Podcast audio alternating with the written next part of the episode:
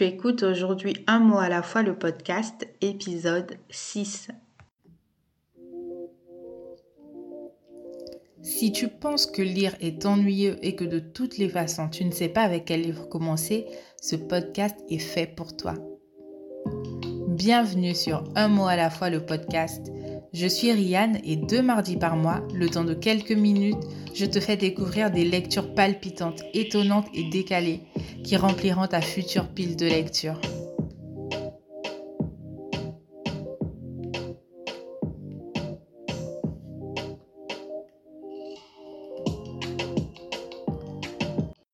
Bon retour sur le podcast euh, si tu m'écoutes depuis le début ou bienvenue à toi si tu viens de découvrir euh, le podcast.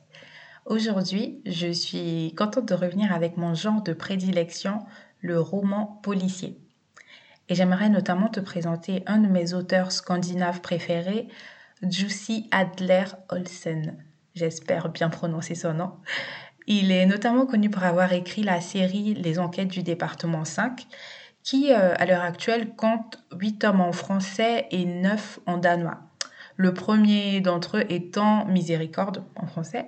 Euh, et, cette, euh, cette série de, romans a été plusieurs fois adaptée euh, au cinéma en Danemark. donc aujourd'hui, je prends le parti de parler de la série de romans dans sa globalité et non d'un seul tome, parce que chaque livre en fait est centré sur une enquête. Donc tu peux lire chaque livre indépendamment des autres même si bien sûr je te recommande de commencer par le début. Donc si tu es prêt, nous voilà partis pour euh, la suite. Donc, si nous parlions des romans. Donc la série Les enquêtes du département 5 suit principalement trois personnages. Il y a la figure enquêtrice Karl Mork, euh, ensuite il y a Assad qui, par un malencontreux événement, je ne sais pas, un enchaînement d'événements, euh, devient son assistant. Et euh, nous avons ensuite Rose, qui est leur euh, secrétaire. Euh, après, voilà, la série est centrée sur ces trois personnages, mais bien évidemment, il y a d'autres personnages autour. Euh, comme on est sur une enquête, donc euh, il y a les autres policiers, il y a les, les victimes, les, les, différents, comment dire, les différents partis pris, les différents personnages qui doivent entrer en jeu. Voilà. Mais là, tout de suite, j'aimerais te présenter ces trois personnages centraux. Donc, si on revient sur Karl, euh, c'est un inspecteur de police, mais c'est un inspecteur assez cynique et qui a un petit penchant pour l'alcool, pour oublier euh, sa culpabilité. En tout cas, au, début de la série, hein, euh, dans les premiers romans, il a un penchant pour l'alcool, pour oublier sa culpabilité face à certains événements traumatiques qui sont survenus dans sa carrière, mais aussi dans sa vie personnelle. Donc, euh, je te laisserai découvrir euh, au fil de ta lecture. Tu le feras dès le premier tome. Enfin, c'est très vite abordé et c'est très bien fait. Euh, on verra comment, comment il gère les choses. En fait, tu, pourras découvrir l'événement traumatique qu'il a vécu dans sa carrière et qui, qui on va dire, a façonné l'inspecteur qu'il est à, à l'instant T du... Enfin, à l'heure actuelle, donc au, dans le tome 1. Euh, après, il est voilà, il essaie de de, de, euh, noyer euh, tout ce qui lui arrive par l'alcool, mais attention, ce n'est pas non plus la caricature de l'inspecteur Poivreau qui voilà vraiment très désabusé, qui qui, qui n'en fait qu'à sa tête et tout non. Lui, ça se traduit plutôt par une lassitude. Du coup, ouais voilà, il, n'a plus vraiment envie de Enfin, il n'a plus vraiment envie de faire grand-chose, quoi. C'est un inspecteur euh, qui est complètement désabusé euh, partout et qui, qui se laisse aller si je peux dire ça comme ça. Euh, ensuite, il y a Assad. Assad qui est son assistant. comme je te disais au début, par, un, par un enchaînement de circonstances, il devient l'assistant de Karl Mork. et Assad, il est d'origine syrienne et on ne sait pas grand-chose sur lui. Donc euh, oui, juste pour revenir en arrière, euh, je disais que l'auteur qui a écrit, euh, c'est un auteur danois, et donc bien évidemment, l'histoire se déroule au Danemark, d'où l'importance de souligner la nationalité d'Assad. Donc Assad est d'origine syrienne, on ne sait pas grand-chose sur lui, Et en fait, pour, c'est assez difficile de, c'est assez difficile de, de qualifier de de cerner pardon, ce personnage, même en tant que lecteur, parce que il laisse, euh, il laisse passer peu d'informations sur lui-même. En fait, quand tu vas lire, tu vas t'attacher à lui parce que vraiment, il est attachant. Du coup, tu as envie de le voir comme un grand gamin au cœur d'artichaut. Mais parfois, tu le vois comme un gangster. Tu te dis, il a des connaissances sur les armes, par exemple. Tu te dis, mais comment comment c'est possible Parce que euh, du coup, Assad, c'est un réfugié. Euh, c'est un immigrant, un réfugié euh, notamment, il me semble. Et, voilà, c'est tout ce qu'on sait. On sait rien de son passé, de son entourage, de sa famille. Même Karl avec qui il travaille, non, on sait absolument rien. Et en plus d'Assad, il y a Rose, qui est donc la secrétaire de leur, de leur département 5. Et Rose, euh, c'est le personnage le plus étrange de l'équipe. Donc je t'ai décrit Karl, euh, voilà, avec, euh, avec tous les problèmes qu'il peut avoir. Assad, très mystérieux. Mais Rose, elle est vraiment très étrange. Mais ça fait longtemps que, que je lis la série, donc je, je n'ai pas tous les souvenirs, je n'ai pas en mémoire tout le tome 1, donc tous les détails. Mais je me souviens que à l'époque, lorsque j'ai lu, pareil, j'avais du mal à la cerner. Euh, et il y a une sorte de petit quiproquo sur elle au début, il me semble. Et, elle aussi, en fait, elle a des problèmes. je, sais le c'est voilà elle a des problèmes je vais arrêter de tourner autour du pot hein.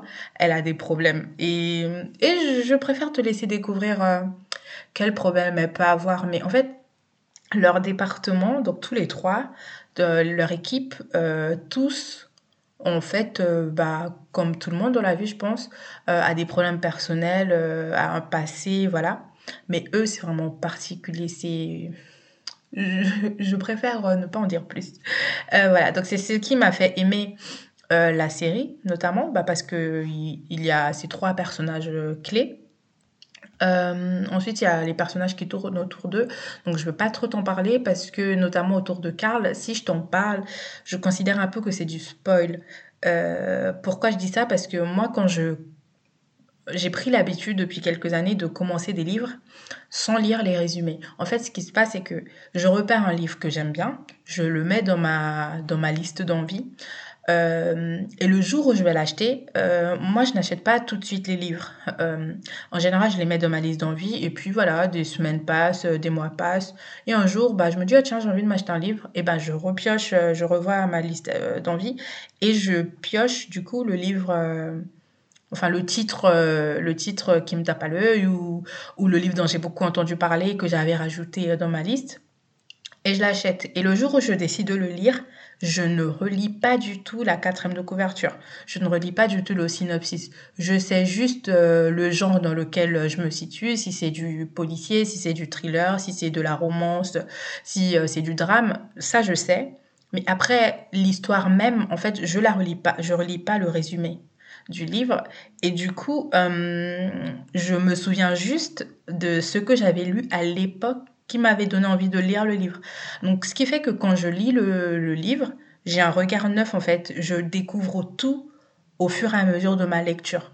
Et j'ai pas le spoil. Et, et, vraiment, c'est mon avis personnel, hein. c'est tout à fait personnel à moi.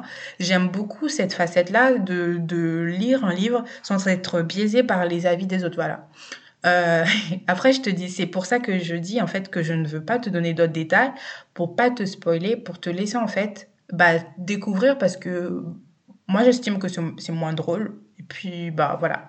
Après tu fais comme tu veux. Si tu veux plus de détails, euh, euh, il y a des plateformes, plateformes en ligne où les gens mettent leurs avis et tout ça. Tu peux avoir des avis avec des spoils, mais moi je, je ne préfère pas. Donc petite parenthèse qu'on va fermer. Euh, ensuite, ce que j'ai beaucoup aimé sur, sur cette série, ce sont les, hum, les thèmes abordés. Euh, moi, j'aime beaucoup les, les, polars scandinaves. Pourquoi? Parce que déjà, euh, je suis fascinée par cette partie du monde.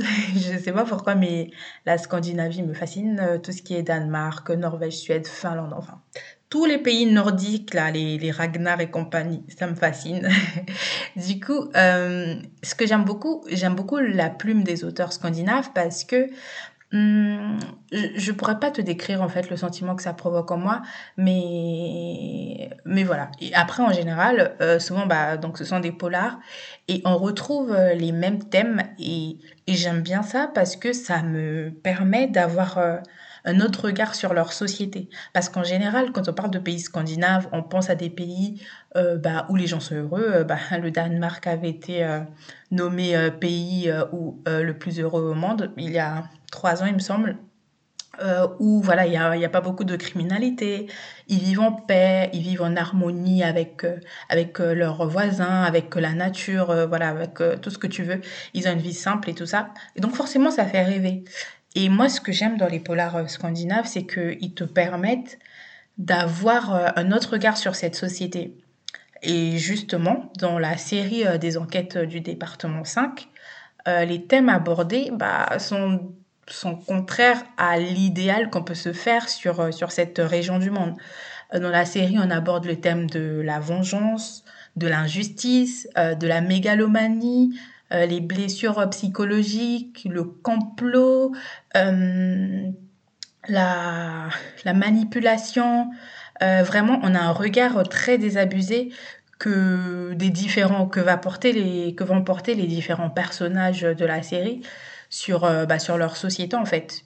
Et moi, c'est c'est un point de vue que j'aime bien avoir dans mes lectures. Voilà, une fois de plus, c'est totalement personnel et j'espère que c'est un côté qui te plaît aussi parce que du coup, euh, cette série pourra t'apporter ça. Euh, ensuite, euh, une autre chose, c'est que un, schéma que j'ai constaté, c'est que sur... ça, c'est drôle, mais du coup, c'est très bien fait. L'auteur arrive très bien à, à, le mettre en place. C'est que sur les huit tomes, sur les huit tomes déjà parus, j'en suis à mon sixième. Euh, j'ai pas encore lu les deux derniers. Et sur, euh, donc sur les six premiers que j'ai lus, euh, c'est toujours le même schéma qui se répète. en fait, l'enquête, elle, bah, quand l'enquête commence, l'enquête commence à partir du moment où Karl bah, prend la décision, parce que c'est lui le responsable de leur département, prend la décision de, bah, de la mener. Mais ce qui se passe, c'est que Karl, dû à ses blessures morale, psychologique, affective, ce que tu veux, il n'a jamais envie de commencer ses enquêtes. Car il a, voilà, comme je disais, en fait, il est désabusé, cynique, il n'a pas envie de travailler, il a, il a vraiment envie qu'on le laisse tranquille dans son coin. Du coup, en général, ce sont ses collaborateurs bah, qui le poussent à prendre l'enquête. Et au final, euh, l'enquête, en fait, voilà, il y a que Karl qui est, inspecteur, qui est l'inspecteur euh, là-dedans.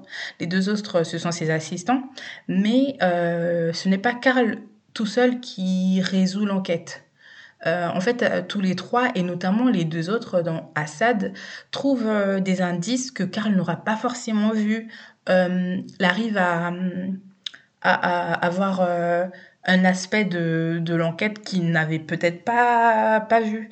Et ça, c'est vraiment très intéressant c'est vraiment ce que j'aime euh, dans, cette série de romans, c'est que c'est pas que le policier, voilà, euh, la figure enquêtrice qui, qui, qui, qui a toutes les connaissances, qui, qui a tout le, comment dire, qui, qui a tout le, le, pouvoir, si je peux dire ça comme ça.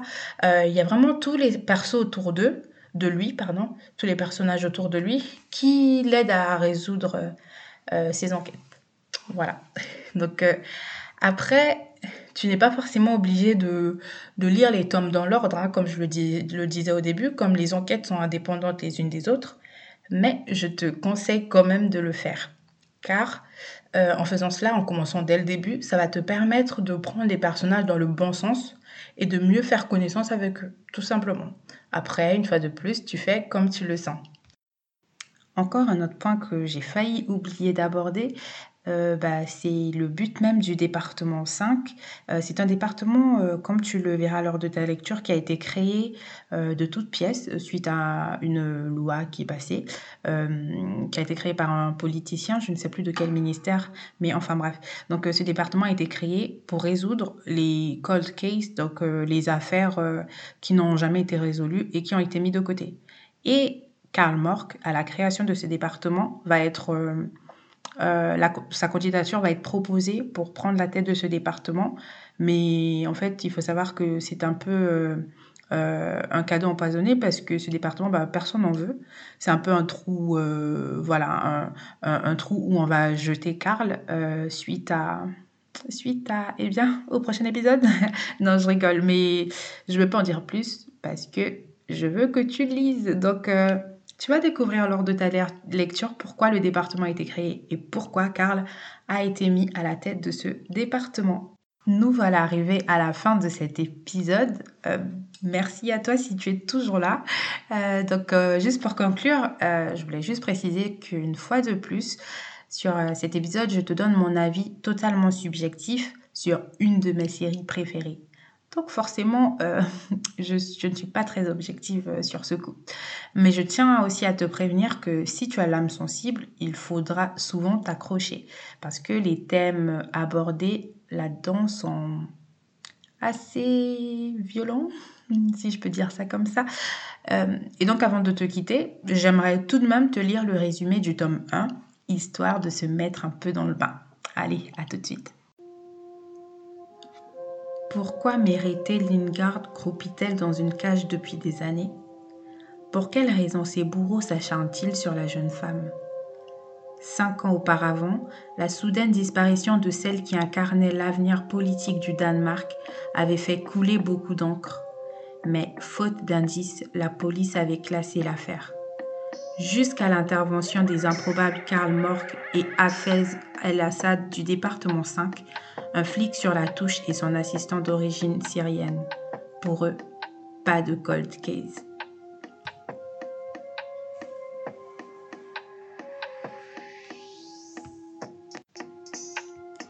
Je le redis encore une fois, les polars scandinaves sont vraiment mes séries préférées. Euh, parce que notamment, bah, ils excellent tout simplement dans ce genre. Une fois de plus, n'oublie pas, je suis disponible sur mon compte Instagram un mot à la fois, tout attaché. Je te remercie de ton écoute, prends un peu de temps pour lire et je te dis à la prochaine.